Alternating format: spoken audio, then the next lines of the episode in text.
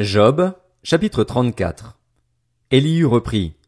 Sages, écoutez mes propos. Vous qui êtes des connaisseurs, prêtez l'oreille à ce que je vais dire. En effet, l'oreille jauge les propos tout comme le palais goûte les aliments.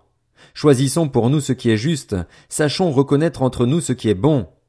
Job dit en effet, Je suis juste et Dieu me refuse justice. Alors que j'ai raison, je passe pour un menteur. Ma blessure est incurable alors que je n'ai pas commis de transgression. Y a-t-il un homme tel que Job, qui boive l'insolence comme l'eau, qui marche en compagnie de ceux qui commettent l'injustice, qui fasse route avec les hommes méchants?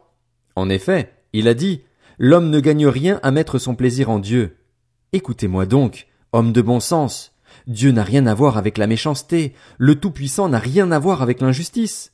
Il paye à l'homme le salaire de ses actes, il traite chacun en fonction de sa conduite. En vérité, Dieu ne commet pas le mal, le Tout-Puissant ne fausse pas le droit. Qui l'a chargé de gouverner la terre? Qui a confié le monde entier à ses soins? S'il ne pensait qu'à lui-même, s'il reprenait son esprit et son souffle, toute créature expirerait d'un seul coup et l'homme retournerait à la poussière. Si tu as de l'intelligence, écoute ceci, prête l'oreille au son de mes paroles. Celui qui déteste le droit pourrait-il vraiment régner? Condamnerais-tu le juste, le puissant? Dit-on au roi, vous êtes des vauriens, et au prince, vous êtes des crapules? Lui, il ne favorise pas les chefs et ne privilégie pas le riche face aux pauvres, parce que tous sont l'œuvre de ses mains.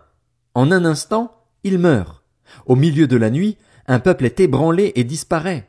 Le tyran est écarté sans aucune intervention humaine. En effet, Dieu est attentif à la conduite de l'homme, il voit tous ses pas. Il n'y a ni ténèbres ni ombre de la mort assez obscure pour cacher ceux qui commettent l'injustice. Dieu n'a pas besoin d'observer longtemps un homme pour le faire entrer en jugement avec lui. Il brise les grands sans avoir à faire d'enquête et il les remplace par d'autres, car il connaît leur manière d'agir. En une nuit, il les renverse et ils sont écrasés. Il les frappe comme des criminels, en public.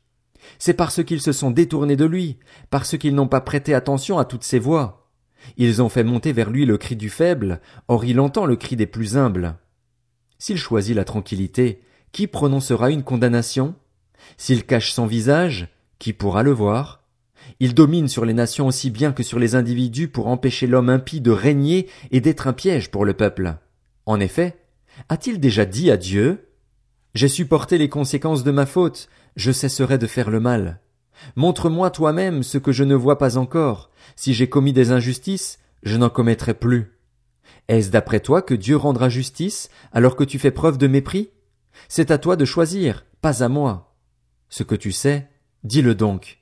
Les hommes de bon sens ainsi que les sages qui m'écoutent me diront Job parle sans rien savoir et ses paroles manquent de discernement.